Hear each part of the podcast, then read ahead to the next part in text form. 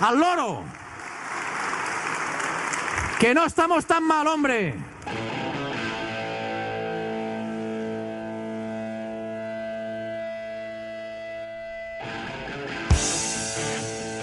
Bienvenidos al programa deportivo más gamberro de las ondas.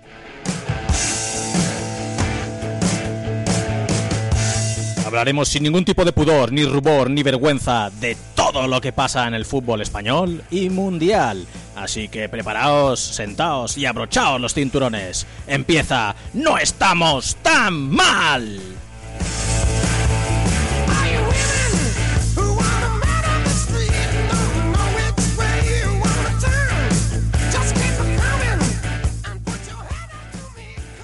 Bienvenidos a un nuevo programa de No estamos tan mal. Este primer programa, pues los que hayáis escuchado el último sabéis que será el cero. Así que vamos a ir ya a hablar de todo un poco y de todo nada. Empezamos presentando a los colaboradores que somos tres y ya se discutieron si decir el nombre o no, así que decidieron que sí. Empezamos por nuestro corresponsal extranjero, Alex, ¿qué tal estás? Hola, muy bien. Encantado de Y estar luego aquí. seguimos con Sergi. ¿Cómo andas, Sergi? Hola, todo bien. Y luego un poco de cachondeo porque cuando dije mi nombre Tony todo el mundo se rió, así que voy a reconocer que mi nombre no es Tony, me llamo Rafa y empezamos con No estamos tan mal. Vamos a la primera parte.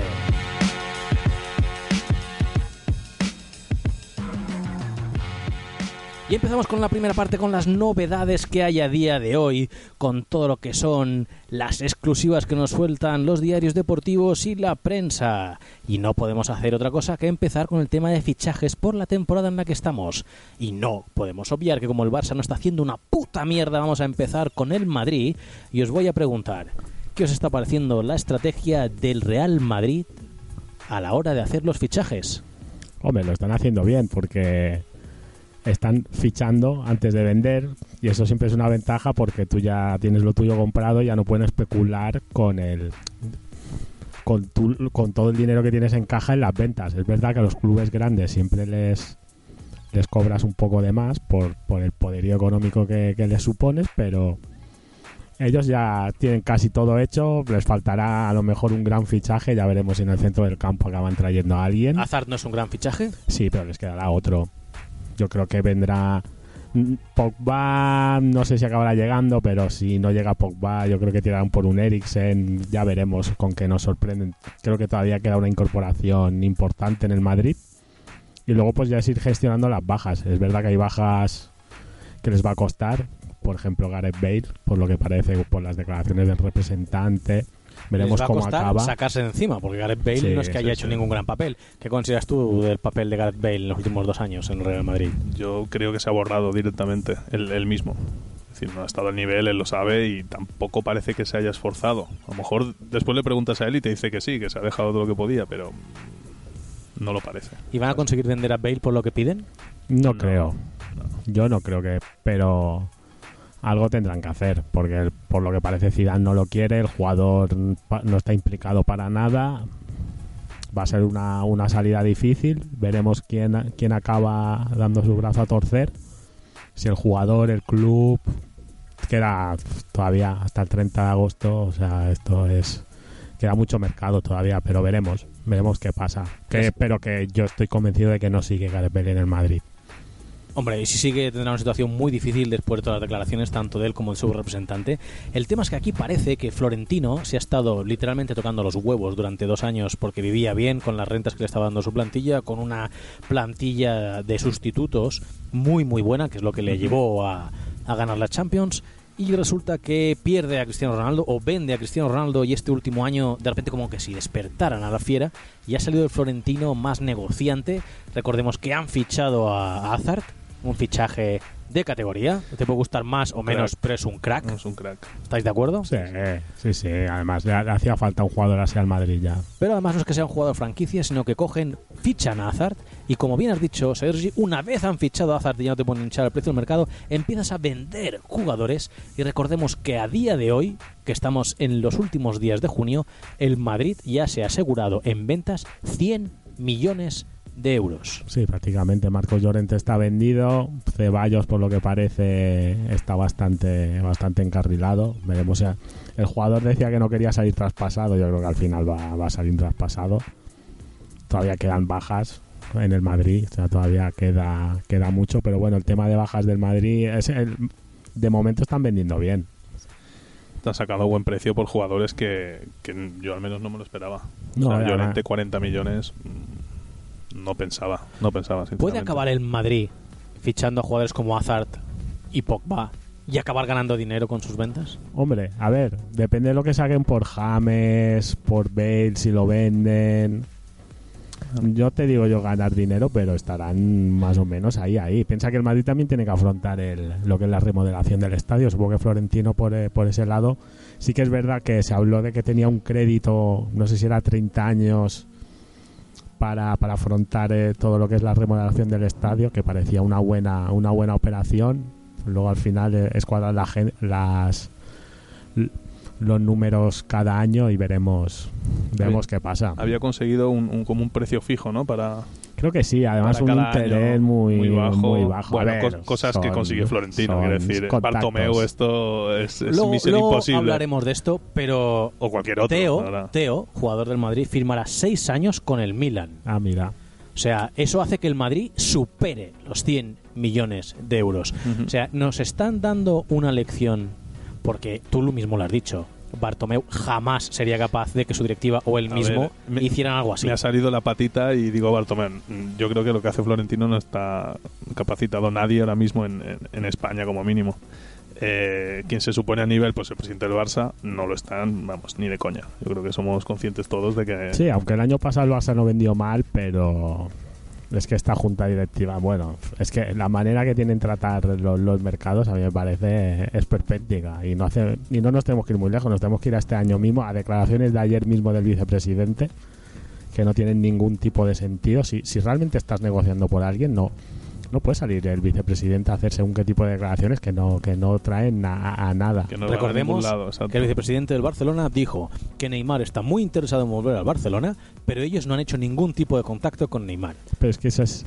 O sea, ¿a qué? O sea, ¿para, para qué nos cuentas historias? O sea, porque no, eso no, no lo tienes que decir. Y más, en esa supuesta operación, que parece bastante real, ahora mismo el Barcelona tiene la posición de fuerza sobre ese fichaje. Porque el jugador se quiere ir, el PSG No lo quiere. tendrá que ac- acceder a que a que se vaya.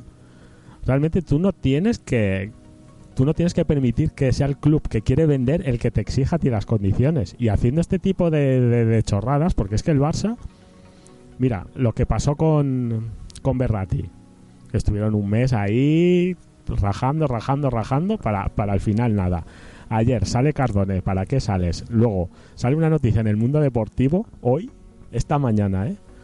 Que dice, cuando Neymar le dio la liga al Madrid, que fue el partido ese que le expulsaron en Málaga, que perdimos, no sé si 2-0 o 2-1. ¿Por qué meter mierda, no? Exacto. Pero es que eso lo lleva haciendo Desde que llegó. dos o tres años, Sí. tío. Esta temporada con Dembélé era, me- o sea, tumbar, tirar toda la mierda sobre el jugador. O sea, yo no... No entiendo esa política que, que tienen de comunicación, porque claro, está claro que el Barça va de la mano de- del mundo deportivo, eso es, es evidente. Pero es que no tiene ningún sentido en verdad tu, o sea, desprestigiar tu plantilla y meterle mierda a tus jugadores a través de la prensa. No tienes otros canales que hacer estas cosas, no eres capaz de hacer las cosas como toca, tío. Es que no...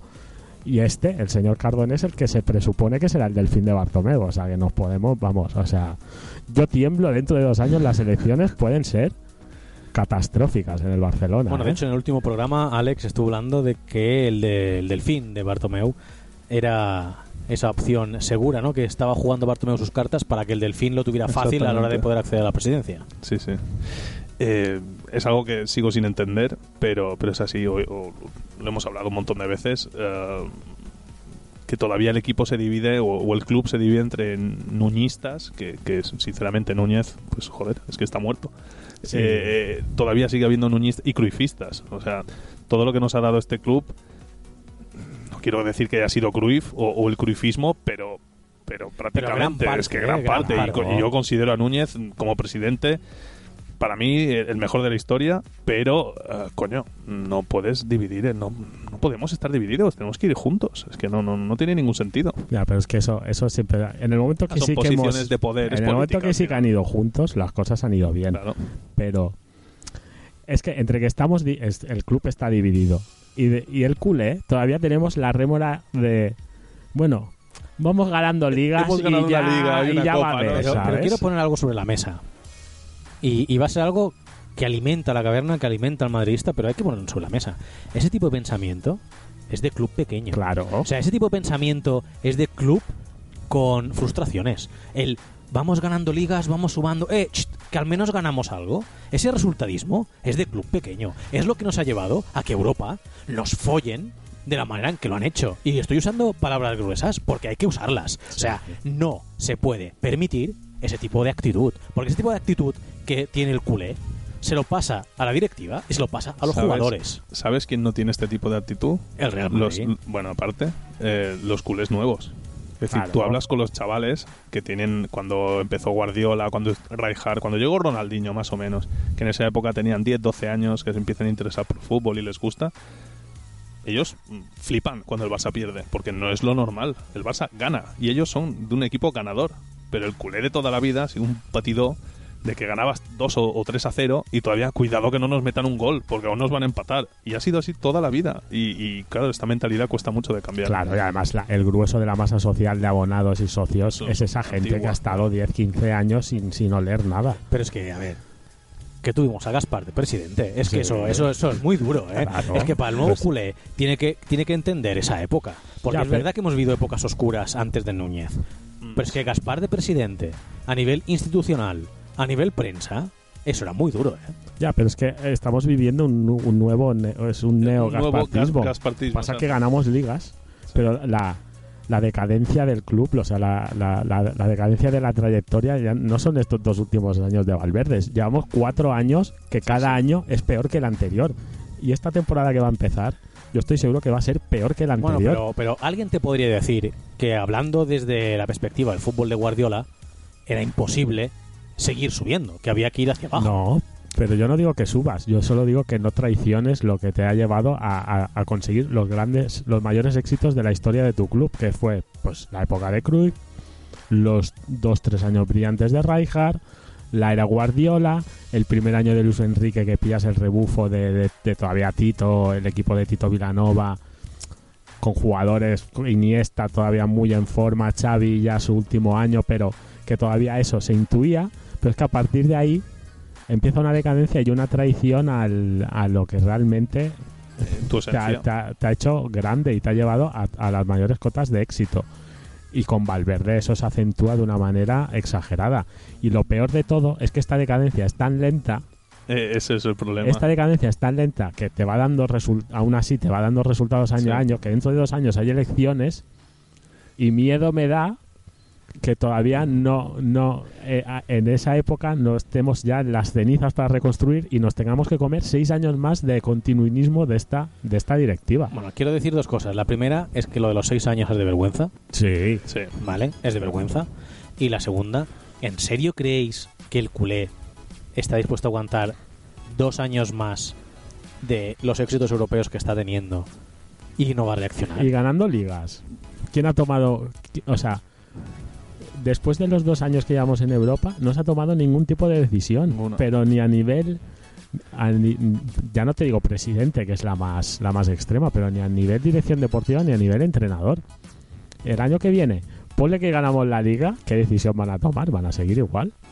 Es que no, no pero, hay... pero yo es que quiero que nos sentemos un momento a mirar un poco lo que es el máximo rival. Porque el máximo rival tendrá todo lo que queráis, pero no se achanta. O sea, después del año que han hecho, ¿vale? Acordaos cuánto duró el entrenador en el Real Madrid. Sin merecerlo, ¿eh? Pero ¿cuánto duró? Lopetegui que cayó Duró en- en- tres meses. Sí, que no llegó a Navidad, ¿no? No, llegó a Navidad. Creo que Después no. de todo el rollo mediático que se creó, Todo el follón. ¿vale? Después Bueno, de las la elecciones de- selección, de España, sí, ¿vale? Eso fue, O sea, bueno, vamos, eso pero- lo hace el Barça y todavía Uf. estamos comiendo eh, Bueno, esos ecos. Bueno, Sí, pero sí. ahí está. Ellos lo hicieron y no ha pasado nada. Bueno, es un tema de prensa deportiva donde no me voy a meter. Pero el tema es que cogen, pasa lo que pasa y Florentino se arremanga y empieza una política de fichajes de recuperando a Zidane y una política de fichajes ahora mismo con Hazard vendiendo ya más de 100 millones con posibilidad, sobre todo dando ganas, dando esperanza, dando ilusión. Claro. ¿Qué esperanzas, qué ilusión está dando la directiva del Barça ahora mismo en cuanto a fichajes? Ninguna. Griezmann, Neymar, ¿en serio? ¿En serio? Sí, pero es que no tiene, o sea, no, no se pueden agarrar a nada más. ¿Por qué Delight? ¿Qué ha pasado con Delight? Delight era Juve. lo que tenía que venir y va a acabar jugando Pero con Ronaldo. es el jugador y su ahí- representante. Ahí, Delight vendrá dentro de dos o tres años por 150 millones. Y seremos los tontos que pagaremos Bueno, 150 pero millones. es que es, el jugador lo ha decidido así. O sea, el Barça presentó, con el Ajax tenía el acuerdo, él presentó su oferta al jugador y él ha decidido irse a irse a Italia, por lo que parece. ¿eh? Todo apunta que se irá a la Juve, lo que ha- sí que ha impuesto una cláusula de 150. Por lo que parece claro que en dos o tres años, cuando ya Piqué ya no, ya no pueda ni con las botas, pues seguramente el Barça irá muy en serio por ese fichaje. Luego que lo consiga o no, ya veremos. pero- Bueno, pues vuelvo otra vez al inicio. ¿Qué ilusión, qué esperanzas está dando eh, la directiva o el club al aficionado que sí que está cumpliendo el Real Madrid? A mí ninguna. Ninguna. Pero es que a mí las esperanzas y las ilusiones esta, este- esta temporada me las van a dar más las bajas que las altas. A ver, en, profundiza en eso. Porque a mí me da o sea, me parece muy bien que traigas a Griezmann, que traigas a Neymar, todo lo que se mueve. Pero realmente tienes que cortar de raíz ya con Coutinho, indiscutible, Rakitic fuera. Suárez es un tema que hay que Fuera. afrontar, porque si vienen Neymar y, y Griezmann, ya me, Sobra o sea, totalmente. lo Ahora que, entraremos en el tema Neymar y Griezmann, pero háblame de Suárez. lo que no, no lo que no puedo permitir es que sacrifiques a Dembélé antes que a Suárez o sea eso es inadmisible a, a todos los niveles y sobre todo esos tres. Para mí Rakitic, Suárez y Coutinho tienen que salir del Barcelona. A partir de ahí si esos tres salen y, y- y le metería más bajas al Barça ¿Pero, pero, tú bueno. crees que hay ofertas a día de hoy en el mercado internacional por, Suárez Luis no, Suárez? por- yo creo que no pero lo, si con, lo que, con lo que hace ese jugador. pero si lo pones en el mercado algo te llega lo que no creo que venga nadie a tocar a la puerta pero yo Uno creo de que los sí grandes no, pero tú lo pones No, en el mercado no, y pero bueno, incluso- tiene mercado los tres. A ver, no creo que él se quiera ir a ligas tipo China o Estados Unidos todavía, pero que está para eso. Sí, Está sí. para Se eso. han, ido, se han ido a China jugadores mejor, Sí, me- sí, o sea, mejor forma que él. Está para eso, pero eh, es un jugador, eh, la ambición sí que la tiene. Lo que no la no lo plasma luego Sí, en su la- cuidado físico. La ambición, o sea, exacto. También, porque no me también sirve te la denota cómo te cuidas. Claro. porque- Pero claro, a partir de ahí, si se afrontan esas bajas, porque es que yo lo que leí ayer o anteayer es que el club estaba pensando antes en vender a Arthur que a Rakitic. Y, Dembélé, vamos, Y Dembélé. y Dembélé. O sea, Dembélé suena en la operación Neymar y a mí me parece una cagada. Y mira que a mí Neymar me encanta, pero tú no puedes dar a Coutinho y Dembélé por Neymar. Es que, es que estamos con... Porque Neymar cuesta menos que cuando se fue de aquí. O sea, eso es evidente. Y la posición de fuerza en ese traspaso la tienes tú, porque es él que quiere irse y el club el que va a vender. No vas a buscar tú y a forzar una salida. Y, pero es que está, veremos si, si son capaces de, de, bueno, si bien al final de cómo lo hacen. Pero viendo cómo empiezan las negociaciones, yo ya no creo ni, no estoy seguro No. ni de que llegue a venir. ¿Cuánto queda para que acabe el Un tiempo? Ah, que- queda Un un- mes. bueno, en Francia no lo sé, pero aquí hasta Hasta el llega 30 todo de agosto. julio y agosto. Claro, es que tenemos Bueno, dos mentira, meses todavía. dos meses. Tenemos dos meses por El delante. tema es, Neymar ya ha dado a entender que quiere irse del PSG. Neymar ha dado a entender que su opción sería el Barça. Sí.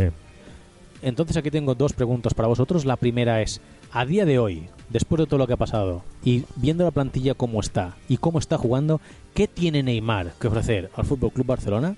Y la segunda es, ¿qué puede, no que está dispuesto, qué puede ofrecer el Barça al PSG para llevarse a un jugador con una cláusula de rescisión de esa magnitud?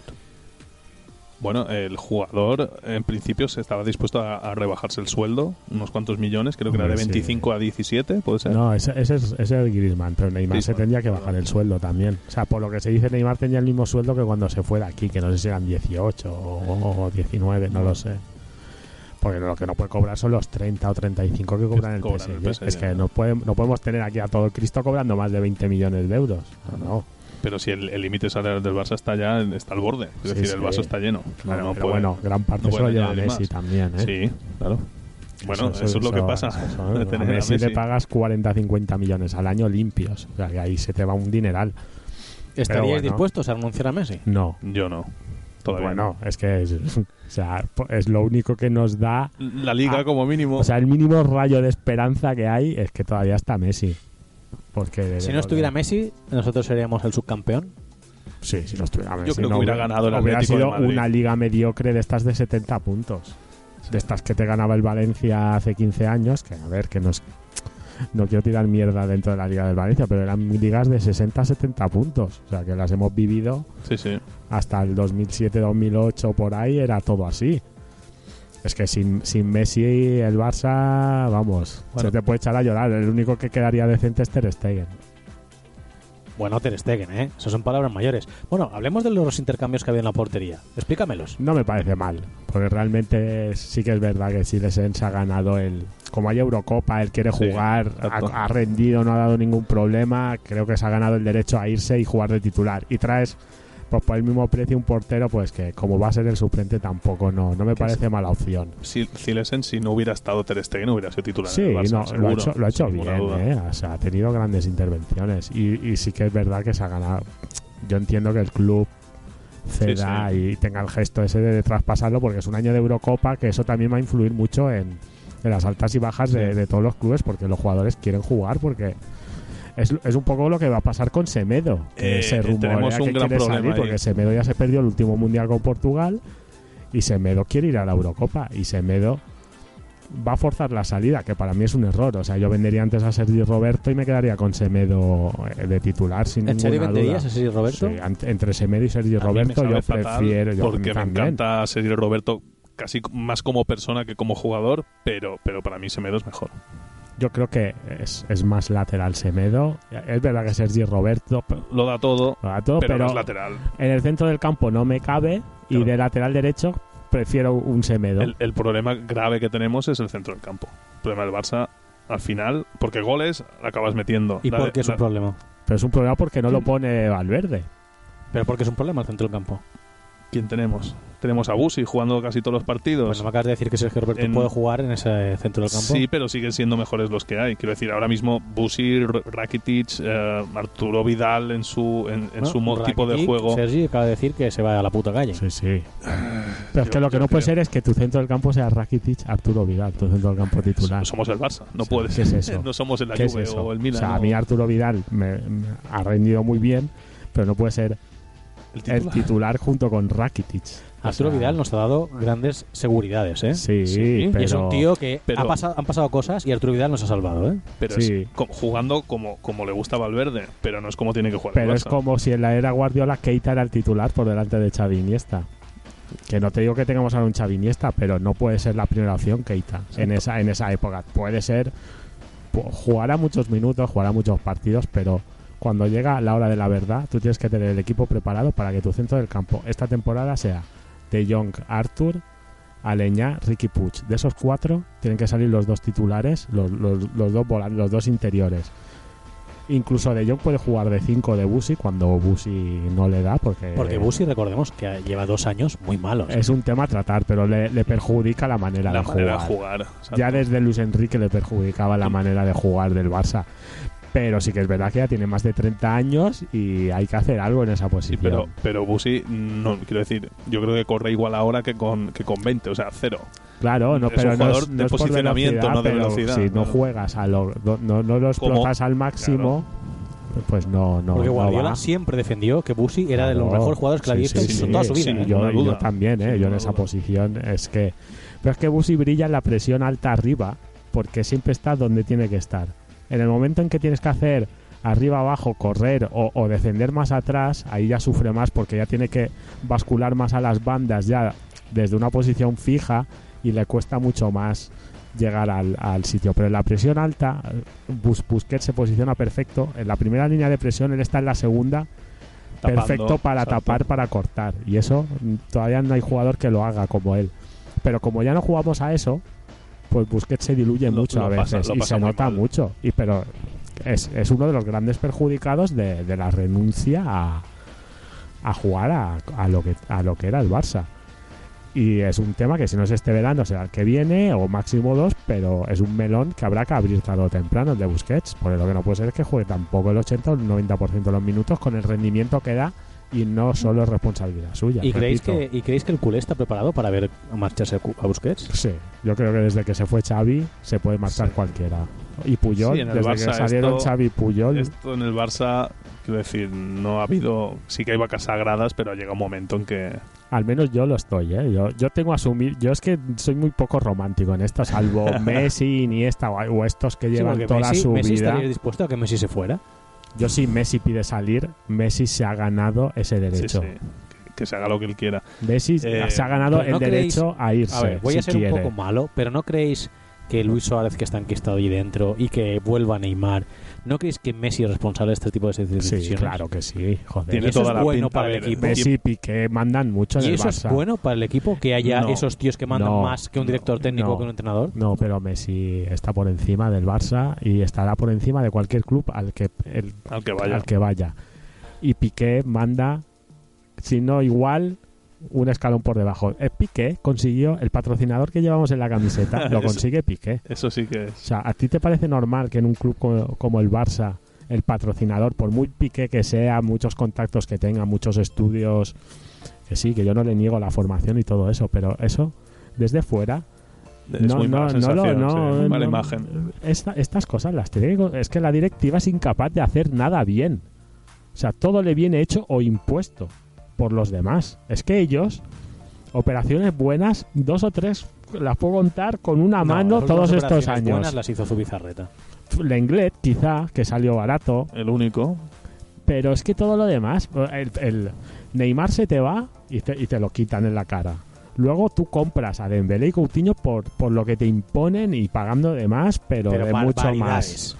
Y porque tú no llevas en ningún momento el control de la, de la negociación. Luego la operación Neymar, que viene de Brasil, aquello todavía colea. O sea, todavía Bueno, estamos bueno, con estamos juicios. Hemos, Sí, hemos sí. tenido un expresidente en la cárcel. Pero bueno, al final lo vendes por 222 que acabas doblando. Bueno, perdona, ¿hemos tenido o sigue allí? no, no, No, no, no, está, ya está. ahí ¿Está fuera? Bueno, ahora está en proceso. Pero de- bueno, vale, tiene, vale. otras, tiene una Yo- causa con eso. Jordi Roures, Yo creo, tenía por entendido espionaje que estaba o no fuera, sé pero qué. no estaba fuera del todo. ¿eh? Claro, que en cualquier le- momento podía volver a entrar. Le queda lo del espionaje con, con Roures, o Roures, Roures, o no sé cómo se llama, el de Media Pro, Sí, el, Este de la Caixa. Ese tío sí que es un pirata. Ese tío tiene mucho poder, ¿eh? Yo, bueno, de yo- hecho, este tío nos llama, llama a quien tiene que llamar Sí, y nos sí. cierran el podcast. Sí, y, no, y, no y- y yo desde mi ordenador no puedo subir un podcast el el resto En de mi tu puta vida. ¿eh? vida. Sí, sí, Jamás. Ese tío es muy poderoso. Jamás. No Sí. pensaba yo que tuviera tanto poder este Sí, pavo. sí, ¿eh? sí. Controla. Hostia. La cadena. Y, estaba en la Caixa, era, era un jefazo de la Caixa o algo así. Eso le puede abrir muchos caminos, ¿eh? Estar en la caixa, Sí. sabe quién debe a qué y O sea, cuánto. Claro, ¿eh? o sea, es que al final. Cuidado, ¿eh? Cuidado. Al final es lo que hemos dicho siempre.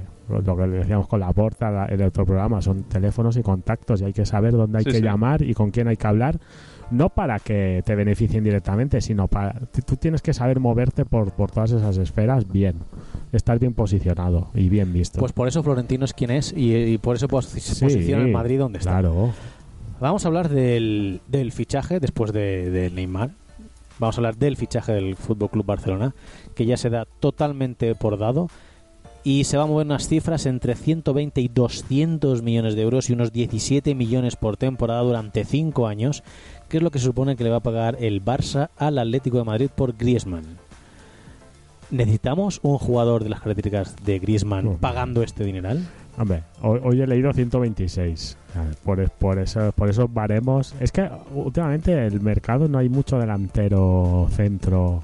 Pero queremos ese delantero antes de sacar Es a que no Suárez. tenemos Claro, delantero el- el centro. tema- el es tema que no hay. es- el Barça no vale, tiene delantero Pero allí te estás peleando una posición en la que se puede mover Luis Suárez. Ya, pero Hay es que, que, Luis coger a Suárez. Suárez. Pero es que antes de fichar un tío de 126 kilos, tienes que quitarte a Suárez de encima. Bueno, pero es que no, pero no va a pasar eso. Tú lo sabes. Entonces, ¿qué quieres? ¿Un, un tridente donde está Neymar, donde está Messi, donde está Suárez y de repente añades un cuarto jugador que es Griezmann? es que eso va a ¿Y ser así. cómo los pones para jugar? ¿Qué Bueno, haces? En vez de un pues- 4-4-2, haces un no, 4-2-4. jugará un 4-3-3, se supone. Con pero Messi- irán, aún- irán rulando. y irán rulando. Pero esto será como el año y, ese que y llegó Messi en el centro, ¿no? Porque de- los tres serán Griezmann, No creo que Neymar. jueguen los tres. No, no, irán, no. irán- Irán ver, rulando. irán rulando. A ver, el último año bueno de verdad del Barça, fue para mí, fue el primero de Luis Enrique. Y Neymar en el minuto 60 o 65 todos los partidos iba al banquillo. Lo, lo- lo cambiaba mucho el primer año a Neymar, es Sí, va- verdad. oye, ¿eh? pero llegamos a final de temporada con una puta flecha. Claro, pero es que Suárez tenía 27 años. Bueno, no, y, y aparte, 6 o 7 kilos pero- menos. Claro.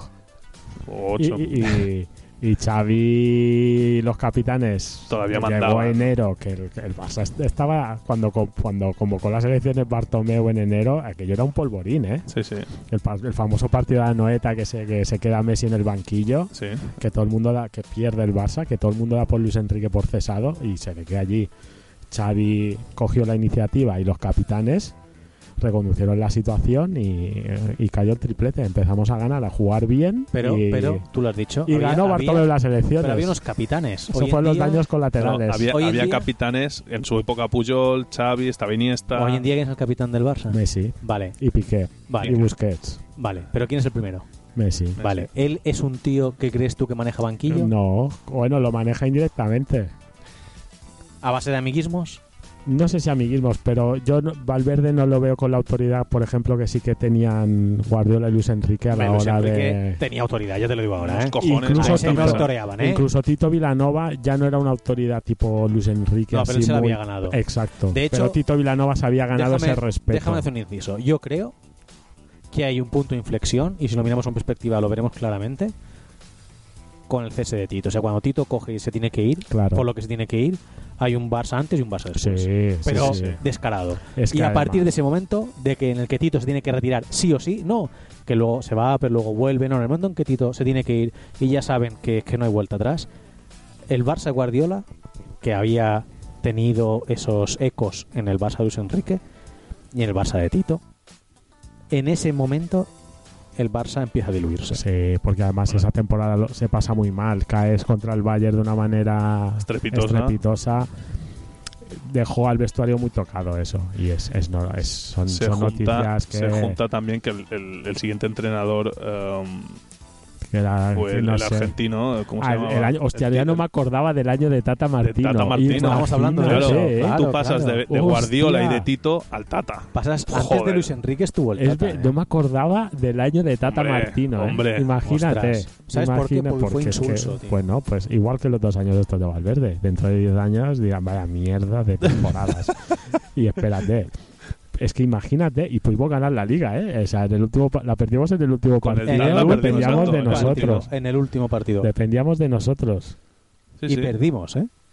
Bueno, mira, eh, quiero decir, de Guardiola a Tito, lo que pasa con Tito, luego el Tata Martino, yo, luego llega Luis Enrique, parece que reconduce la situación. Yo lo que creo que con Luis Enrique, que el primer año quizás eh, sus formas son, no son Presionó mucho. un poco, Yo creo un que poco presionó rudo, de- demasiado, ¿eh? Pero, pero el tío la, la plantilla la gestionaba bien, quiero decir, aspecto como mínimo físico, que es lo que tú ves a través de la televisión, psicológico. y psicológico. Y después, a partir del primer año, después del primer año, el triplete y toda la historia, quizás los jugadores empezaron a mandar más, o él soltó, abrió un poco el grifo, fue más laxo. Y, y ya no ya no veías a Neymar saliendo en el minuto 70, ya no veías no sé qué, según qué cosas, y, y de hecho al final de temporada se notaba, estaban fundidos. Bueno, ahí, ese, ese, ese segundo año de Luis Enrique empieza, Empieza todo. empieza la decadencia. O sea, a partir Bueno. de ahí viene todo. Todo lo, y hasta hoy y lo que queda.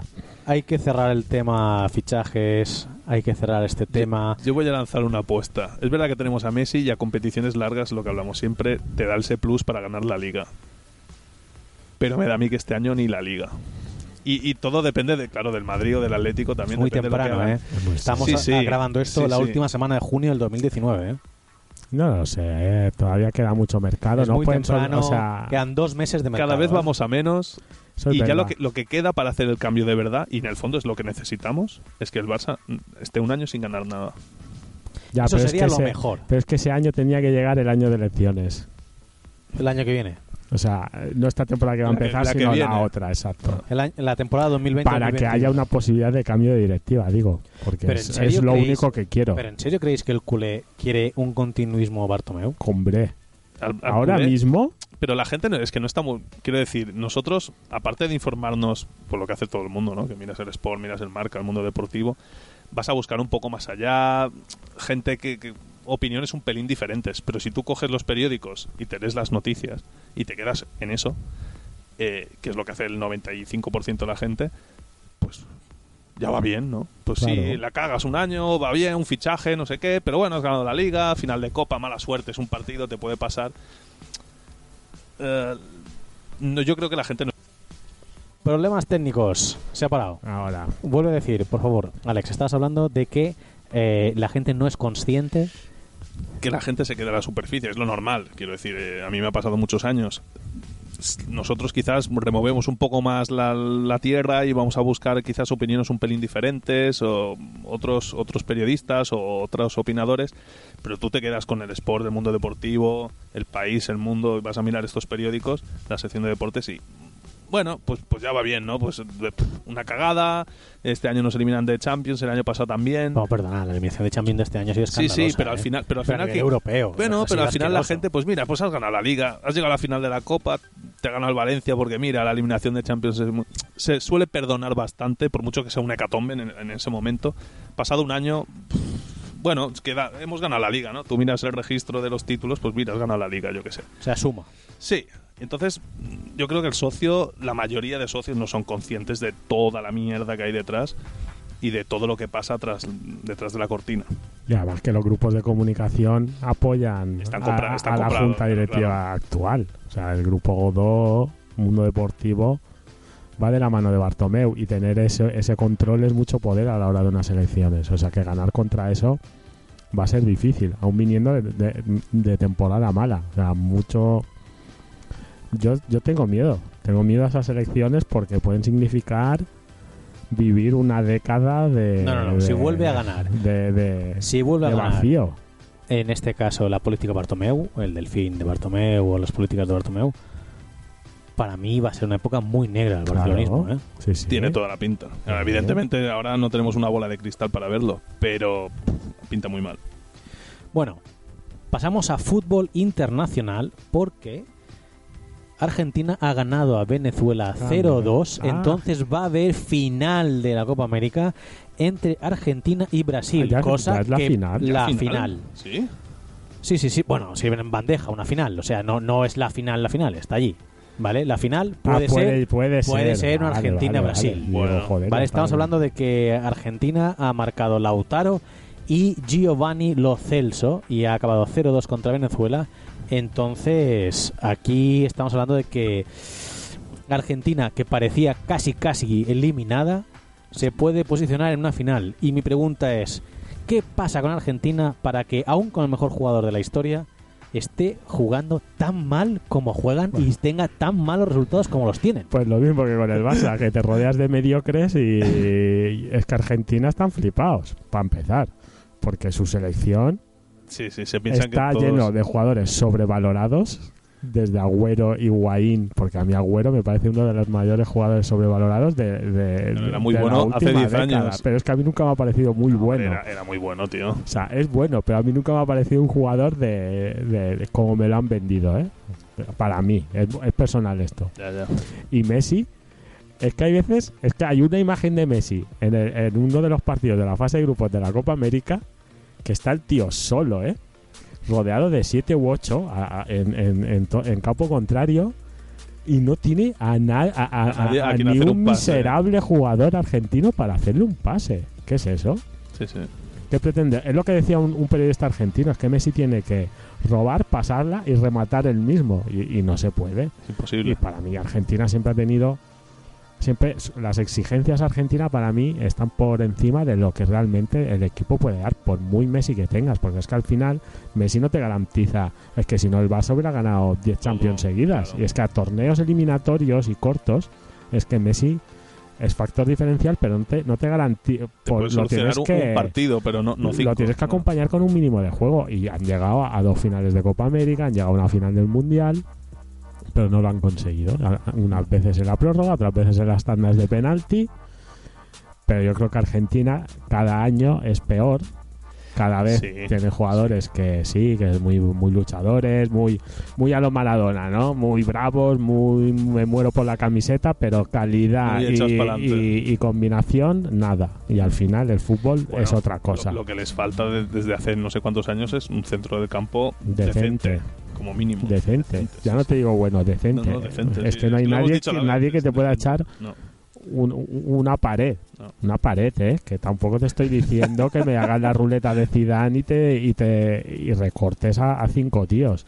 Que seas capaz de devolver los básicos del fútbol. Sí, lo que decía Cruyff, ¿no? Lo- El, el básico. pase a o sea, si, metros si tú no controlas los básicos, no puedes aspirar a nada más. Pues eso es lo que eso es lo que le viene pasando a Y es Argentina. justo lo que hace los argentinos No. con la presión No. que le hacen a Messi No. intentando levantar un equipo que no está jugando a realmente nada. Bueno, y aparte los entrenadores que han tenido también. Es para echarse Ah, las manos a la cabeza. eso- pero pero bueno, es que no, no, no es justo porque al final tú estás midiendo a un jugador por porque te ha ganado un mundial o no, o sea, no no no vas más allá, o sea, es- haces trampas, estás trampeando porque tú pones tú pones el- la exigencia donde te conviene y, y el fútbol es va- es mucho más que haber mucho ganado más un mundial. título, sí. ¿sabes? Por muy Maradona, que sí, contra los ingleses es, es todo el mito, todo el héroe. Claro, es que tienen, exacto, es- tienen un, un- una- como una estatua de la Virgen, ¿no? Tienen allí a Maradona, que lo adoran casi como un dios. Es verdad que hizo cosas épicas. Claro, meterle a Inglaterra con lo de las Malvinas, Sí, un gol sí, con la mano, después mete la jugada esa. Claro, es que la hostia, yo lo entiendo. Te ganó un mundial, pero no estaba solo. Tenías a tu, a tu a Valdano, tenías a, bueno, una serie de jugadores que han quedado para la historia. Era, era un buen equipo. Que tenía ahora, hasta hace unos años, la delantera argentina era brutal. Dentro de que te Bueno, puede gustar más o menos. es verdad que tienes no, a Higuaín sí. que la caga siempre. Perdona, Higuaín. Agüero y tal, Creo pero, que sobran las palabras. bueno, pero, tío, está perdona, entre... perdona, perdona. ¿Tú sabes que tener un gatillazo es tener un Higuaín? No lo No, sabía. no. ¿Tú sabes que tropezar y romperte un piño es hecho un Higuaín? O sea, Es que- Higuaín posiblemente es de, de lo más triste que he visto yo en la televisión en los pues. últimos años, ¿eh? Pero, tío, es- yo creo que está muy gafado. creo que igual que Agüero está sobrevalorado, Wayne está sobrecriticado. Le- es verdad que en los hostias. partidos de la verdad no ha hecho nada.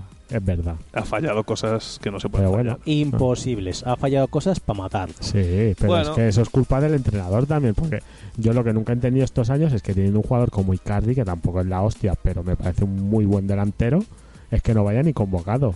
Ya, ya. O sea, eso no es incomprensible. Y que tengas jugando a Agüero y Wayne con 30.000 años, los dos, allí delante, hasta el fin de los tiempos. Bueno, tenemos la primera semifinal de la Copa Europa, que por eso he dicho que era la final. Esa primera semifinal es Brasil-Argentina. Copa América. Ay, Co- Copa Europa. Que Brasil ha pasado los penaltis, ¿eh? Sí, sí, sí, sí. Contra Paraguay. Sí, sí, sí. Es que, Que, que ya te- se, te, se temían un paraguayazo, ya lo, Sí, ya lo sí, decían sí, sí, ellos. vamos sí. a decir eso, ¿eh? Que Brasil viene de los últimos Bueno, no tiene recuerdos. a Neymar, pero los últimos recuerdos que tenemos de Brasil, o sea, de ese Brasil grande en el Mundial, 2002. es- son bastante tristes, ¿eh? Los últimos recuerdos recientes, Ah, digo bueno, yo, ¿eh? pensaba que decías los bonitos o de buen, no, buen no, no, equipo. yo digo los recientes son bastante Cayó, tristes. cayó con Bélgica, ¿no? El último mundial. Sí. Pues, pero Sí, sí. Bélgica, ojo, ¿eh? Que era un equipazo. Y un buen entrenador. Sí. Bueno, entonces, esas primeras semifinales de la Copa América, que he dicho antes que por Europa se me dio la olla, ¿vale?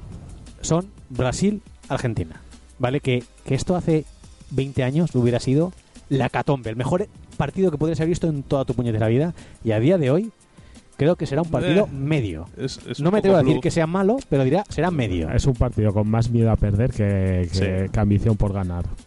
Sí, Yo ¿no? lo veo así. ¿Estáis de Suele- a ver, Brasil suele- es anfitriona y Argentina va pues como... ¿Por quién la- apostáis?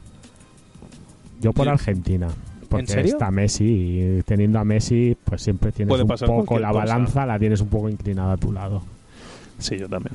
Vale, y en, en, la otro, en la otra parte tenemos para esa semifinal, en cuartos, Colombia-Chile.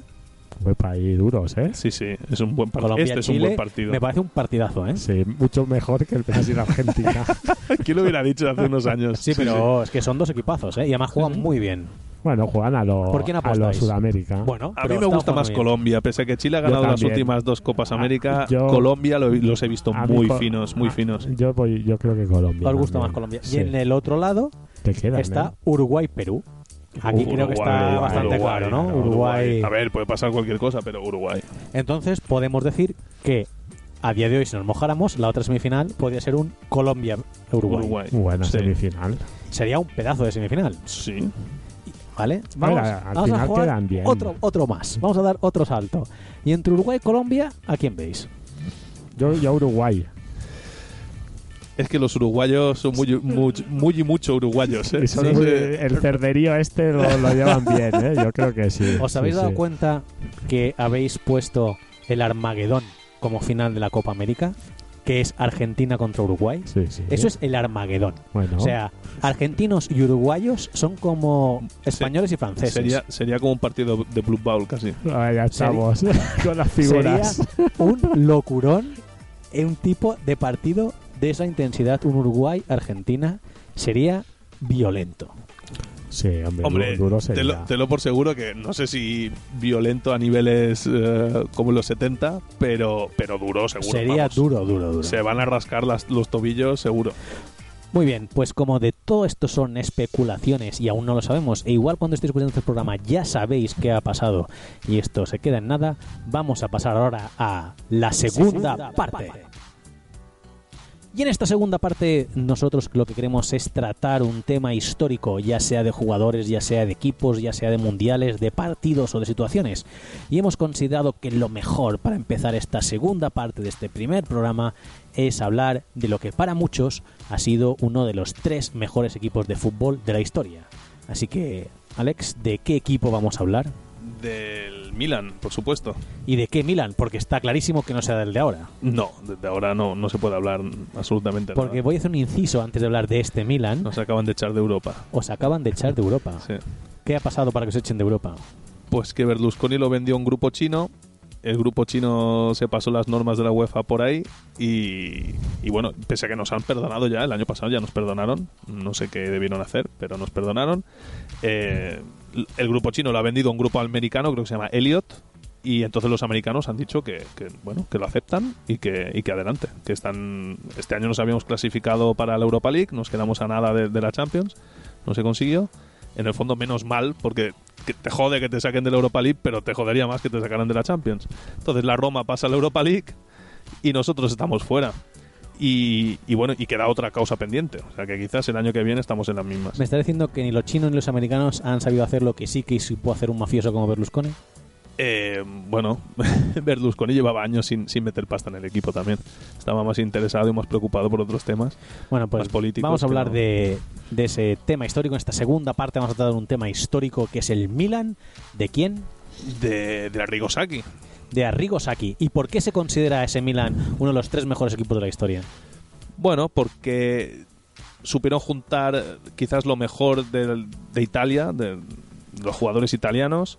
Con, en esa época solo podías tener tres extranjeros. Cogieron seguramente. ¿De qué época estamos hablando? Esto, todo esto es para aquel que no lo vivió o no sabe de qué estamos hablando, para que entiendan el por qué ese equipo llegó a ser Bueno, a ver, eh, empecemos por el principio. El Milan pasó los, los años eh, finales de los, de los 70 y llegaron los 80 que estaba una, una situación bastante inestable.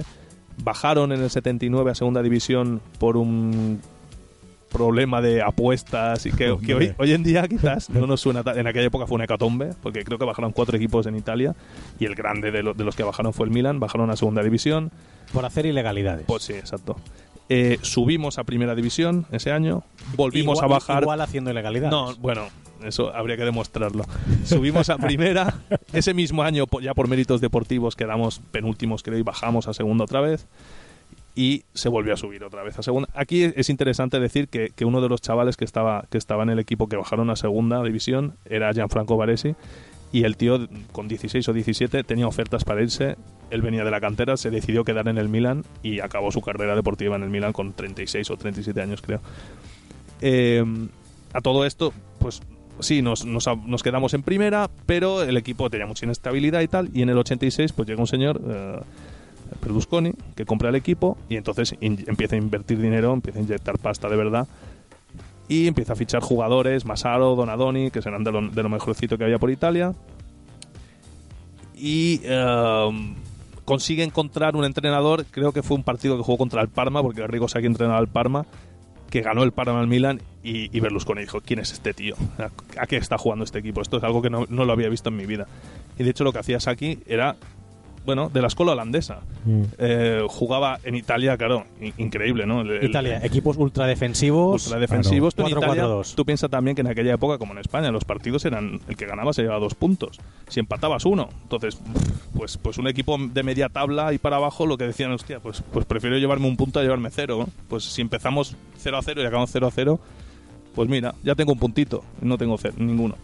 Entonces, eh, este hombre cambió pressing alto, eh, equipo que fuera un bloque, el fuera de juego que fue algo que fue algo increíble porque Explícame lo del fuera lo de del fuera juego, de juego es muy curioso porque la UEFA implantó la nueva norma. Hoy en día todos todos conocemos cómo funciona. Tú haces un pase, si el jugador que lo recibe o sea, si en el momento de realizar el pase el jugador que va a recibirlo está, está fuera de juego, está por detrás de la defensa, se pita y se anula. En aquella época era diferente. El primer año era desde que se hacía el pase hasta que lo recibía, no podía estar en fuera de juego. Entonces, el Milan esto mm, encontraron como el bug del juego. Pero ¿vale? Saki lo explotó. Saki lo explotó, la defensa del Milan lo explotó, tú tenías a Baresi que en el momento que él decía Milan, chillaba Milan, toda la defensa se adelantaba y dejaban a tres o cuatro tíos solo delante del portero, pero afuera del juego. Esa norma, no sé si llegó a durar una temporada, un año, o, antes de que acabara la temporada ya la quitaron porque le llamaban el, fuera de juego del Milan y lo tuvieron que anular. Porque lo hacía también el Milan que no le metían goles, a no ser que fuera de córner o de jugada ensayada. Entonces, eh, tenemos el fuera de juego como es hoy en día. A todo esto, bueno, lo, que decía, fichamos a, a tres extranjeros, que eran tres holandeses, venían de ganar la Eurocopa. Eh, Van Basten, Rijkaard y Gullit, juntados con, con Gali, que ya estaba en el equipo, que era el portero. Es importante los jugadores que acabas de decir, ¿eh? Hombre, son tres cracks a nivel mundial. Creo que están en, en todos los videojuegos, están en el modo clásico, están estos tres.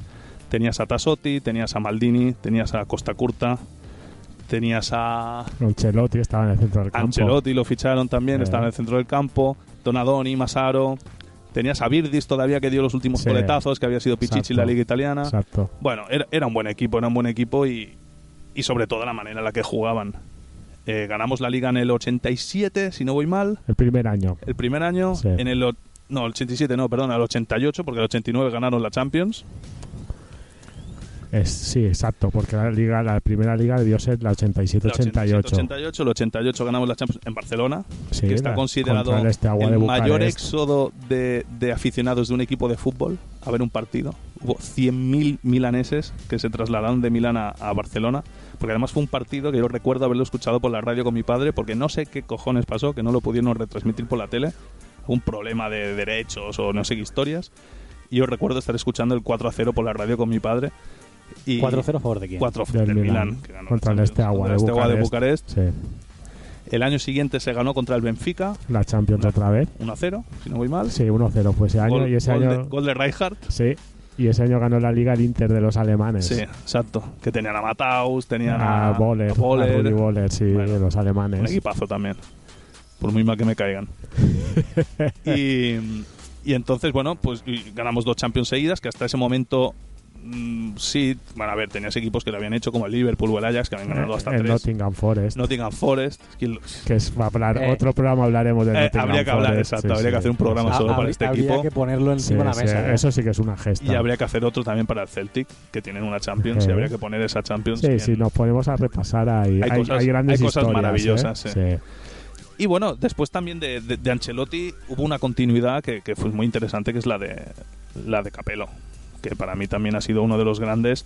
Es verdad que el fútbol que practicaba no era exactamente el mismo, Para nada. pero no, no te creas, ¿eh? Con el Milan... Bueno, Capello no jugaba fútbol holandés, ya te lo digo ahora. no, no. No, no, no. Pero, pero seguía el pressing alto, seguía estando ahí y, y, bueno, tenía sus semejanzas. Es verdad que le ponía su toque. Él había sido jugador con el Milan, ganó una Copa de, de Italia con el Milan, ganó una Liga, la décima, el décimo Scudetto lo ganó, lo ganó él con el Milan.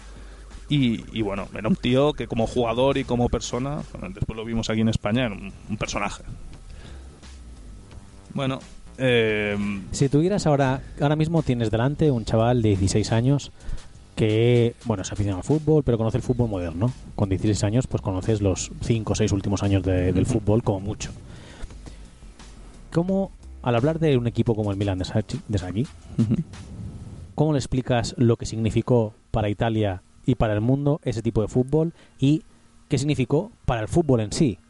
A ver, la, la revolución grande de este equipo realmente fue en, fue en Italia, porque no se había visto nunca esto. Bueno, pero Nadie había trasladado la escuela holandesa a Italia. Donde lo reventó fue en Europa, ¿eh? Bueno, después, claro, el tema es que, es que Italia tuvo una generación de jugadores mm, bastante buena, donde si eran a lo mejor 20 o 30 tíos muy buenos, tenías 10 en el Milan. Tenías los tres quizás, no sé, los mejores, al exagerar, pero eran tres tíos mm, que eran una maravilla. Eh, Van Basten era un crack, Gullit una bestia, eh, Rijkaard también, lo decía siempre Saki, dice, aunque no le guste correr, lo tengo que poner, porque es, muy, muy bueno. Y, y en Europa, pues, pues sí, cambiaron un poco la, la, la- visión ¿no? del, juego. Quizás hacía, hacía una época desde, desde que Cruyff había dejado el fútbol, pues no se, no se veía un equipo funcionar tan bien unido, ¿no? Un equipo tan tan perfeccionado, Cohesionado. cohesionado, exacto. Bueno, yo les recomendaría ver partidos sobre todo contra contra el Nápoles de Maradona, Sí, el 5 a 0 contra el Madrid, que es una maravilla. El, el- la- eso fue la vuelta de la, La de la vuelta, Champions, que fue en Milán. La ida acabó uno. 1 a 1, que el Madrid podía haber metido una paliza, pero es que hay que ver el gol que mete Van Basten de cabeza, de creo que es fuera del área, que se tira en plancha, en- de lateral a la portería y logra cabecear y darle el larguero y entra. El Bullo creo que todavía está buscando la ¿De pelota. qué año estamos hablando más o menos? Eso era el 88. ocho. ¿Ocho? No, Sí. 89. la- eso es la Champions del 89. Pero bueno, no sabemos si jugaron en el 88 o en el 89. O sea, Bueno, Ah, no, no no, era la el eliminatoria, eso, eh, era eliminatoria, eso ya era el 89, diría o sea, yo. Bueno, ese gol hay que verlo. Ah, ¿Cuál es el jugador que tú rec- has dicho que ahí en ese Milan había lo me- 10 de los mejores jugadores de Italia y había 3 mega cracks, pero si tuvieras que elegir un jugador franquicia de ese Milan, ¿con quién te Hombre, quedarías? franquicia en ese momento era Varese. Quiero decir, era capitán, era el líder, el líbero del equipo, o sea, el- la última responsabilidad. Capitán y líder en la selección italiana, claro, en ese momento era Varese. Después, por corazón, yo te diría Varese, te diría Maldini, lo que fue des- después también Maldini, en aquella época ya lo era, pero, pero lo que llegó a ser después en el Milan, jugó hasta los 41 años siendo capitán. Pero no solo jugó, con la calidad con la que jugó, porque con 40 calidad que años estamos hablando como, com- como Buffon allí jugando, ¿vale? No en el Milan evidentemente, pero es como Buffon jugando con la edad que tenía y la calidad con la que tenía. Estamos Sí. hablando de jugadores que, hostias, como Puyol en el Barça. Sí, O sí. sea, El- a ver, Maldini tuvo la suerte, o, o- o la genética también, su padre había sido jugador, eh, que no tuvo las lesiones, por ejemplo, que tuvo Puyol. Y es- fue un lateral izquierdo reconvertido a, a central que aguantó perfectamente. Es verdad que con 41 años ya pues ya el, el hombre ya estaba para otras cosas. pero juegas de otra manera también, ¿eh? Sí, más inteligente. Escuché ahora hace poco una entrevista a Piqué, decía esto, dice, antes tiraba más del físico, ahora no puedo, pese a que me entreno cada día más y mejor que, que- que de joven, pero claro, lo suples con otras cosas, la experiencia te da eso. Posicionamiento, el- Eso también lo dice Rafa Nadal en el tenis. Dice que no llega a las mismas bolas que antes, pero que su cabeza permite que no tenga que tener la necesidad de llegar a esas de- bolas de porque correr ya lo adelanta. Exacto, exactamente. Es el Milan, es aquí uno de los 3-4 mejores equipos de la Sin historia. dudarlo. Claro que te voy a decir, yo soy aficionado al Milan, pero yo creo que siendo objetivo, sí. Sí, sí. Sí, totalmente. Es que es escuela escuela fútbol total de Rinus Michels, la, la Holanda de Cruyff, todo, todo lo que surgió de esa escuela holandesa. O sea, aquí lo, lo, adaptó muy bien al, al fútbol italiano en, en una época donde el fútbol italiano se jugaba 5-3-2 a nada. Mm. Él consiguió reducir el, el- el campo a, a los 30 metros finales del contrario, cómo- una cómo- presión altísima y ¿Cómo un te juego metes con un brutal. 5-3-2 a controlar el balón a 30 metros cuando hay un auténtico autobús delante de la Pues portería? porque tienes mucha calidad delante. Exacto. Eso es- te lo permite la calidad, el- el- la velocidad y ese juego que, que hay que acertar con los fichajes. 3 a 3 holandeses que vienen de esa escuela con una calidad maravillosa y, y- y- y juntas un gran grupo de jugadores nacionales y a ganar. Y es verdad que a nivel a nivel Scudetto sí que no, no tuvo, se enfrentó contra grandes equipos, el, el, el Nápoles de Maradona, el Inter de los Inter, alemanes, sí, sí. pero es que en Europa maravilló. Incluso jugó una Supercopa de Europa contra el Barça de Cruyff, que el Barça venía de ganar la Recopa Sí, y el Milan la primera Champions y ganó el Milan esa Supercopa de Europa que jugaron el Barça y el Milan. Eso tuvo que ser un buen partido, ¿eh?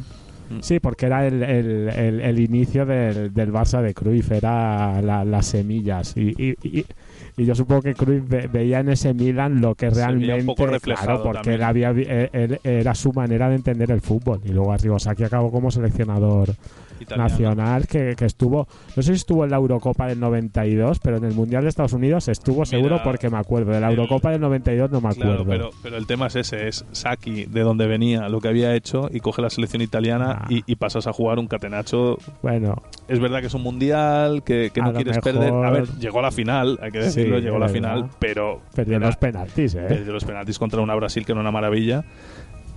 Yo sigo llorando por el hecho de ver a Italia. Yo prefería haberme quedado en semifinales o en cuartos y, y no, no haber jugado de esa manera. Ah. Claro. Igualmente. eh, Hombre, el- el eliminó a dolor- Bulgaria en semis, esa Bulgaria Mira, de Stoikov. Fue, fue el un- los únicos 20 minutos buenos que tuvo Italia en ese mundial. Sí. Y contra Nigeria sí que también tuvo un ratito. Pero Pero- teníamos a Roberto Baggio, que era, que era el Exacto, truco del momento. que era el el penalti y luego era, la era tanda, como ¿eh? jugar Claro. con trampas tener a Roberto Valle. Bueno, Hostia, como ahora pero con Messi. falló el penalti, claro, yo, ¿eh? yo la imagen que tengo eh, grabada en mi alma es ver a Varesi y a, y a Roberto Baggio fallando un, fina- un penalti en la final de un mundial. Eso no se me va a olvidar jamás. Jamás. Y yo creo que ellos tampoco. De hecho, eh, Roberto Baggio en unas entrevistas hace, quiero decir, a lo mejor hace 10 años, pero él decía que sigue soñando con ese penalti y no entiende cómo falló ese penalti. Era un tío que no fallaba jamás un penalti. Con el Brescia no falló ninguno. Un tío que jugó en el, Milan, en el Inter y en la Juve. ¿Quién puede decir esto? En la Fiore en su primer momento no fallaba un penalti ni los entrenamientos. Y llegas a la final de un mundial y la cagas. Bueno, Esto te va a perseguir no. toda la vida. Por muy No. budista que te hagas. Ya. Pero jugó con Guardiola ¿eh? en el Breccia, Roberto Sí, Baggio. y se en llevaban- el final, se de, la, llevaban el muy final bien. de la carrera de los De dos hecho, coincidieron. de hecho, vi una, en una entrevista, era estaban hablando coloquialmente Guardiola, Messi súper joven y Roberto Baggio, que estaban al lado, y había una cámara por ahí. Y Messi, Messi eh, Guardiola le estaba diciendo: Este tío es el mejor jugador que he visto en mi vida. Dice, y tiene, y tiene la pierna rota por 14 sitios. Porque le habían reventado las rodillas Claro, no sé cuántas veces. Es el fútbol, tirarte toda tu carrera en el fútbol italiano, mira Van Basten Van acabó. Basten acabó con 28 años retirado. Claro, era duro eso, ¿eh? Sí, sí. Que iban... Bueno, lo de Van Basten lo acabaron de matar la final del 92 Sí. contra, contra un equipo controlado por un mafioso que había llegado a la eso final. sí que es una de las Eso- mayores eso vergüenzas no, del fútbol, robo. ¿eh? Eso, el. Olympique de Marsella, El eso fue una vergüenza. A ver, teniendo un equipazo, ¿eh? porque hay que decirlo.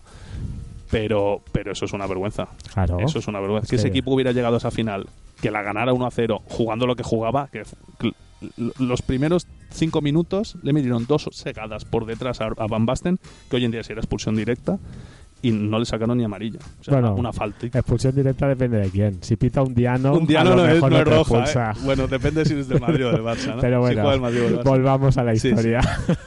Bueno, eso es uno de los grandes robos también, esa final. Sí. Bueno, pues Sí, sí. vamos a dejar aquí arriba ese, ese Milan, ese Milan histórico. Ese Milan que gracias a, a Dios hoy en día tienen YouTube, pueden ver, revisar partidos, pueden Sí, revisar jugadas. La, la- la calidad es un poco mala. Bueno, pero, da es- igual. ahí está. Pero aquel joven que no tuvo la oportunidad de ver ese Milan ni entiende por qué un equipo como el Milan de día de hoy, la gente habla de ese, de ese Milan histórico y de, de lo que consiguió y tampoco entienden muy bien cómo fue. Siempre pueden irse de, y tirar de meroteca Sí, sí. y ver esas jugadas, ver esos jugadores, ver el porqué, ver esa escuela holandesa en un Y fútbol ver- italiano. y ver lo diferente que era el fútbol en ese momento. No tiene nada que ver. No, No tiene nada que ver. Es otro, Claro. eso parece otro deporte. Y, y no hace tanto, quiero decir. Ya, Bueno, ya no te bueno, hablo de los años 20 50 años, o ¿eh? 60. Pero hace sí, 20 pero años, no ¿eh? te estoy hablando de los años 50 o 60. No, no, eh, es que era, eran los 90. Y aquí va a acabar la, ah, la segunda parte, ¿de acuerdo? Vamos a haceros un spoiler en el siguiente capítulo, en el capítulo número 2 de No estamos tan mal. Esta parte histórica, este segundo capítulo, va a ser el Ajax de Johan Cruyff. Primero ha sido el Milan de Saki y el segundo va a ser el Ajax de Johan Cruyff. Ya sabéis por dónde vamos. Y vamos a ir directamente hacia los, penaltis. Y en los penaltis quiero leeros algo y luego os voy a dejar libertad total para comentarlo. Los penaltis es una mi- frase o una declaración de alguien importante en el mundo del fútbol. Ya puede ser un presidente de algún ente deportivo, puede ser de la UEFA, de la FIFA, de algún club, puede ser un entrenador, puede ser un jugador, incluso un periodista deportivo. Y luego quiero que me digáis vuestra opinión Pero importante o vosotros conocido. dos. No, no, no, va a ser importante. Vale, va a ser vale. importante, ¿vale? No digo, no me quiero arriesgar ahora a decir que nunca comentemos algo de alguien como Roncero, como Pedrerol, porque esta gente existe y allí está. Sí. ¿Vale? Pero voy a ir a unas declaraciones de estas últimas semanas, ¿vale? De Bangal. Van Gaal ha sido entrenador del Barcelona, ha sido seleccionador de Holanda y es un tío que se les presupone un criterio, Y Van Gaal dice, no estoy ni en el vestuario ni en los entrenamientos del Barcelona. No puedo juzgar. Me gusta Messi como jugador individual. Es el mejor jugador individual del mundo porque sus estadísticas son asombrosas. Me gusta. Pero, ¿por qué no gana la Champions desde hace 5 años? ¿Por qué? Como capitán debe preguntarse por qué el equipo no gana en Europa. El Barça tiene una plantilla maravillosa. No puedes decir que Rakitic sea malo, ni que Coutinho sea malo, o que Alba sea un mal jugador, o Ter Stegen un mal portero, o Artur o Vidal. Creo que Messi es responsable de lo que está sucediendo en el Barcelona, no solo el entrenador. Los jugadores tienen una parte sustancial de responsabilidad de lo que sucede en el equipo. ¿Qué opináis de las declaraciones de Luis Van Gaal? A ver. En parte, o sea, yo entiendo en parte lo que quiere decir. Es que es verdad va, va que más los, allá de lo que se los ve. jugadores sí que tienen una. O sea, tienen su responsabilidad y es verdad que si, si, si hay un jugador que es incapaz de darte un pase a dos metros, es lo- o sea, no es cosa del jugador. Ahora, ¿quién pone a los jugadores? ¿Quién entrena a los jugadores? ¿Quién le da la charla a los jugadores? ¿Quién, quién impone el estilo de juego a los jugadores? Es el entrenador. O sea, para mí Messi no es el máximo responsable. Messi es una víctima de todo lo que está pasando, de toda la mediocridad que rodea la planificación deportiva del Barça. Es la mayor víctima de, de, todos, o sea, a nivel profesional. Luego, la mayor víctima es, los aficionados, totalmente, que son. Porque el Barça es lo que queda. El club siempre va a estar, los jugadores van y vienen. Pero a nivel jugador, Messi es una víctima de, de- de- de la mediocridad que, que llevamos arrastrando años. Es verdad que hay veces que por buscar el puto pase a Messi, hablando claro, La cagamos. la cagamos teniendo opciones mucho mejores. Y eso, ay, yo viendo partidos, hay veces que, que me, me retuerzo. Pero es que esto es algo que tienen que hablar el entrenador y los jugadores, supongo. No creo que. Yo no le presupongo tanto poder de decisión a Messi a la hora de. A la hora de, de- de cómo se juegue en el campo. Es ¿eh? que ahí, ahí está el tema. Ya, ya no es en el modo. Ya no es en el campo tampoco. Es, eh, es fuera de él. Es decir, Claro. Suárez, a lo mejor la directiva lo echaba, pero tienes a Messi y te dice, no, es que es mi amiguito. Bueno, es que no quiero que se vaya. ¿En serio? Claro, ¿No eh, creéis? yo, yo no lo sé si esto es verdad o no es verdad. Es- Está claro pero- que no se va por porque no quieren perturbar a Messi. Pero no es que Messi haya ido a la directiva a decirle no lo vendas, pero si qui- quieras que el- yo creo que el miedo, el run run está ahí de decir, bueno, sí, si tocamos a Suárez, cabreamos a Messi. Pero es que hay que ser valientes. Claro, al es que eso no te- se puede permitir, por muy- Pero en muy serio Messi no que sea. creéis. Es, es. A ver. Es injusto darle la culpa y la responsabilidad total a Leo Messi, que es lo que están haciendo en Argentina. Sí, sí. Eso no podemos hacerlo. Pero ¿no creéis que Messi tiene una, una importancia verdaderamente notable en el hecho de que no se tomen según qué decisiones en el Barcelona, no esté jugando el Barcelona como según como según manda y que no esté sacando resultados como según manda? A ver, e- el, el tema del juego no. Eso es el entrenador y, es un tío con, con dos narices. eh, como entrenador impone su criterio y se acabó. Ahora, yo más, eh, más que eso son, por ejemplo, la- la- las bajas. Eh, Neymar se fue porque él quería, pero era coleguísimo de, Messi. Um, Suárez, claro, no sé. Yo no sé si es que la directiva lo quiere sacar y... y- ¿Qué y- va a querer sacar? No sé. Yo, yo lo sacaría, claro. Pues tú, y, Yo lo tengo y- y clarísimo. tú y, y mucha gente, pero es que eh, el, el problema es de la gente que tiene que tomar las decisiones y no se atreve no a tomarlas. O sea, no es Messi. O sea, Messi es Messi, cobra 50 millones al año y el señor Messi tiene que obedecer la autoridad que le viene de arriba, que es primero la del entrenador, segundo la de la dirección deportiva y tercero la del presidente. Y esa jerarquía está allí, por muy Messi que sea, Pero que yo he no dicho que está por ¿eh? encima del Barça- club. En el Barça eso no existe. Ni el entrenador tiene más autoridad que Pero Messi. eso no es la culpa de Messi. la dirección deportiva no sabe dónde va y el presidente es un telele. Pero es que eso no es culpa de Messi, eso es culpa de los que hay. No es culpa de Messi, porque Messi, bien rodeado, o sea, esta directiva no ha sabido explotar al mejor jugador de la historia del fútbol. O sea, y no es que no lo haya sabido, es que ha destruido todo, está destruyendo todo el legado ¿No de. es triste que teniendo el mejor jugador, que creo que es indiscutible, de la historia del fútbol, es- hace cinco años que no hagamos una Champions? Ya, sí. pero es que a mí, a mí me, me toca más la moral el, el ver el fútbol y morirme de asco. Sí. Porque al final, si Sí, tú haces un fútbol excelente, los resultados a nivel, los éxitos a nivel europeo te acabarán llegando. llegando, sí. Pero yo lo que no puedo permitir es, es poner un partido del Barça y, Y morirme, y, y- morirme de dilo, asco. Dilo, dilo, dilo, aburrirte. Es, y Sí, es, sí. es asqueroso, pero llevo temporadas así y eso es inadmisible. Pues luego ya la...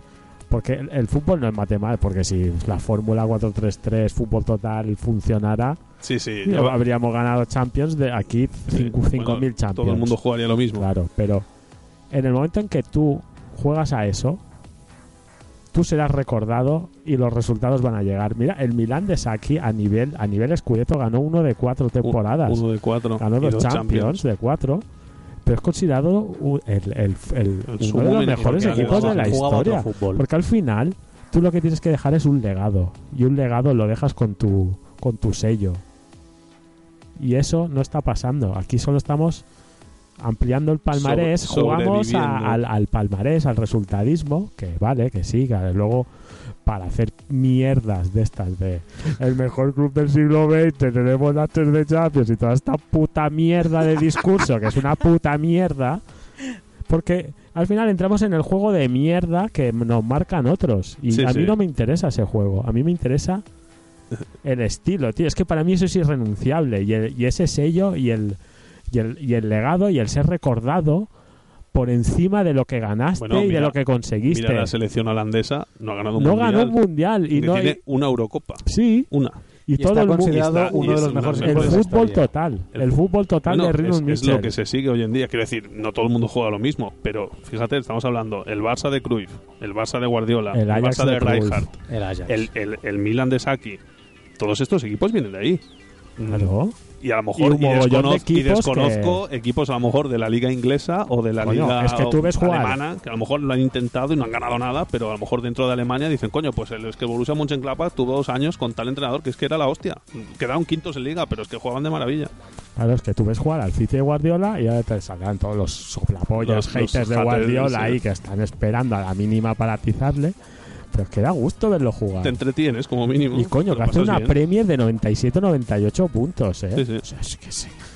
Y no tienes que comer mierda semana tras semana, empatando a cero en, en San Mamés dando asco, colgados del larguero, ganando 1-0 en el Camp Nou, mil partidos de mierda, basura tras basura, semana tras semana, que tú te pones a repasar una temporada que hemos jugado bien dos partidos contra el Tottenham y el Inter fuera de casa. Que ya me contarás tú, Sí, sí. son rivales del segundo escalón de Bueno, respectivos el países. Tottenham Llegó donde llegó, ¿eh? Eh, Llegó donde Bueno, llegó, pero- como llegó. Bueno, Al pero final, llegó, eh, pero el llegó. cómo es, es igual de importante que el qué. Sí. O sea, y es así. Yo creo que es un equipo no estaba para llegar a una final de Champions el Tottenham. y, y, y es Que que. sea que esté muy bien entrenado. ¿eh? Sí, sí, Pochettino yo no le quito méritos a Pochettino y un equipo que no ha fichado Cuidado, sin ¿eh? altas ni bajas, No, no, Sí, este va a cambiar sí, de sí. equipo y hará algo grande. Yo lo, yo creo lo tengo claro. pero que no, no, no, lo que no se puede permitir es, es, es, es renunciar, es destruir Es que además todo es, eso. es lo que te ha hecho grande. Y encima es que venga Bangal a hablar de Messi, pero si es que con Messi, Messi ha ganado 10 ligas, 4 Champions y ya pues ya perdió la cuenta de todo lo demás. Que, pero este señor que, que ha visto, ahora dirás, ahora estás siendo tu resultadista. Pues sí, porque es lo único que me puto queda dentro de, de la miseria que estoy viviendo. Está muy Pero quemado. es que tengo que tirar de que Messi, pues aún, aún dando asco, nos da títulos. Nos da para ganar la liga. Ya, pero es que ese, ese es el gran espejismo. El Barça no juega nada, llega Messi, te marca dos, tres goles. Claro. Uno de falta de 200.000 metros y uno de que se va de dos y remata un tercero o Suárez o quien sea. Y hemos acabado 3-0 o 0-3 y buah, parece que el Barça es una pisonadora. Y realmente no hemos jugado No, nada. ¿eh? no, no, pero es que esto se ve. Pero es que esto, lo que pasa es que el culé classic, el classic culé de 50 años o 3-0, 60 ve el más para 3-0. arriba, ya le va bien, porque ha pasado mucha hambre y todo esto, a él ya le va bien. Que yo no, yo no lo culpo, porque hay que ver no, de dónde no hemos vienen, pasado lo que han pasado ellos. Bueno, Pero es que yo, Es que no tenemos 50 Yo años le- para yo escuchan, le ¿vale? voy- No tenemos tampoco 30, No. la verdad. Y esa los hemos pasado hace mucho, yo pero le no voy, tenemos 50. le voy yo le tengo que dar un punto de exigencia más alto al equipo porque sé que me lo puede dar y la- los jugadores no son excusas porque el- el- hay, hay muchos equipos que no- el, el Ajax este año Ah, Son todos chavales y juegan valiente y para adelante y a partirse la cara. Y, como Ajax hay que es una jugar, gozada Sí, sí. los o partidos sea, de este la- año, ¿eh? a- y, y teniendo la plantilla que tiene el Barça, no me jodas que tenemos que jugar a lo que jugamos porque es ridículo. Entonces tú, Alex, tampoco estás de acuerdo con las declaraciones de Bangal. No, no, no estoy de acuerdo. Yo creo igualmente que él, él apunta, quiero decir, en la- Igual Bangal no quería quería decir algo, pero no quería que las- sonara como ha sonado, ¿vale? bueno, eso Puede es típico ser, de también, Van Gaal ¿eh? también. Muy típico de Bangal, ¿eh? O habría que escucharlo Sí, también, no hay- solo leerlo, sino escuchar el audio completo. Igual transcrito suena peor de lo que de verdad Sí. él dijo, Yo porque que- Bangal es un bocas que nunca quiere decir lo que acaba diciendo. O, o que no quiere que suene como acaba sonando, Es que es- ¿vale? es, muy Bangal eso. Igualmente, yo quiero interpretar que a lo mejor él, eh, en la superficie, puedes interpretar una cosa y él en el fondo. Era un, un va- halago a Messi, ¿o qué? No, no, no, va, va por la parte de atrás, ¿no? Por el tema ma- algo más profundo de, de sí, del amiguismo de los jugadores dentro, que quizás él acaba imponiendo su criterio con, con los que se van o los que tienen que llegar. No lo sé, no lo sé. Queda muy mal, la verdad. Así lo he escuchado, queda muy mal. Pues así acaba la ronda de penaltis y damos por finalizado el partido y por tanto el programa número uno de No estamos tan mal.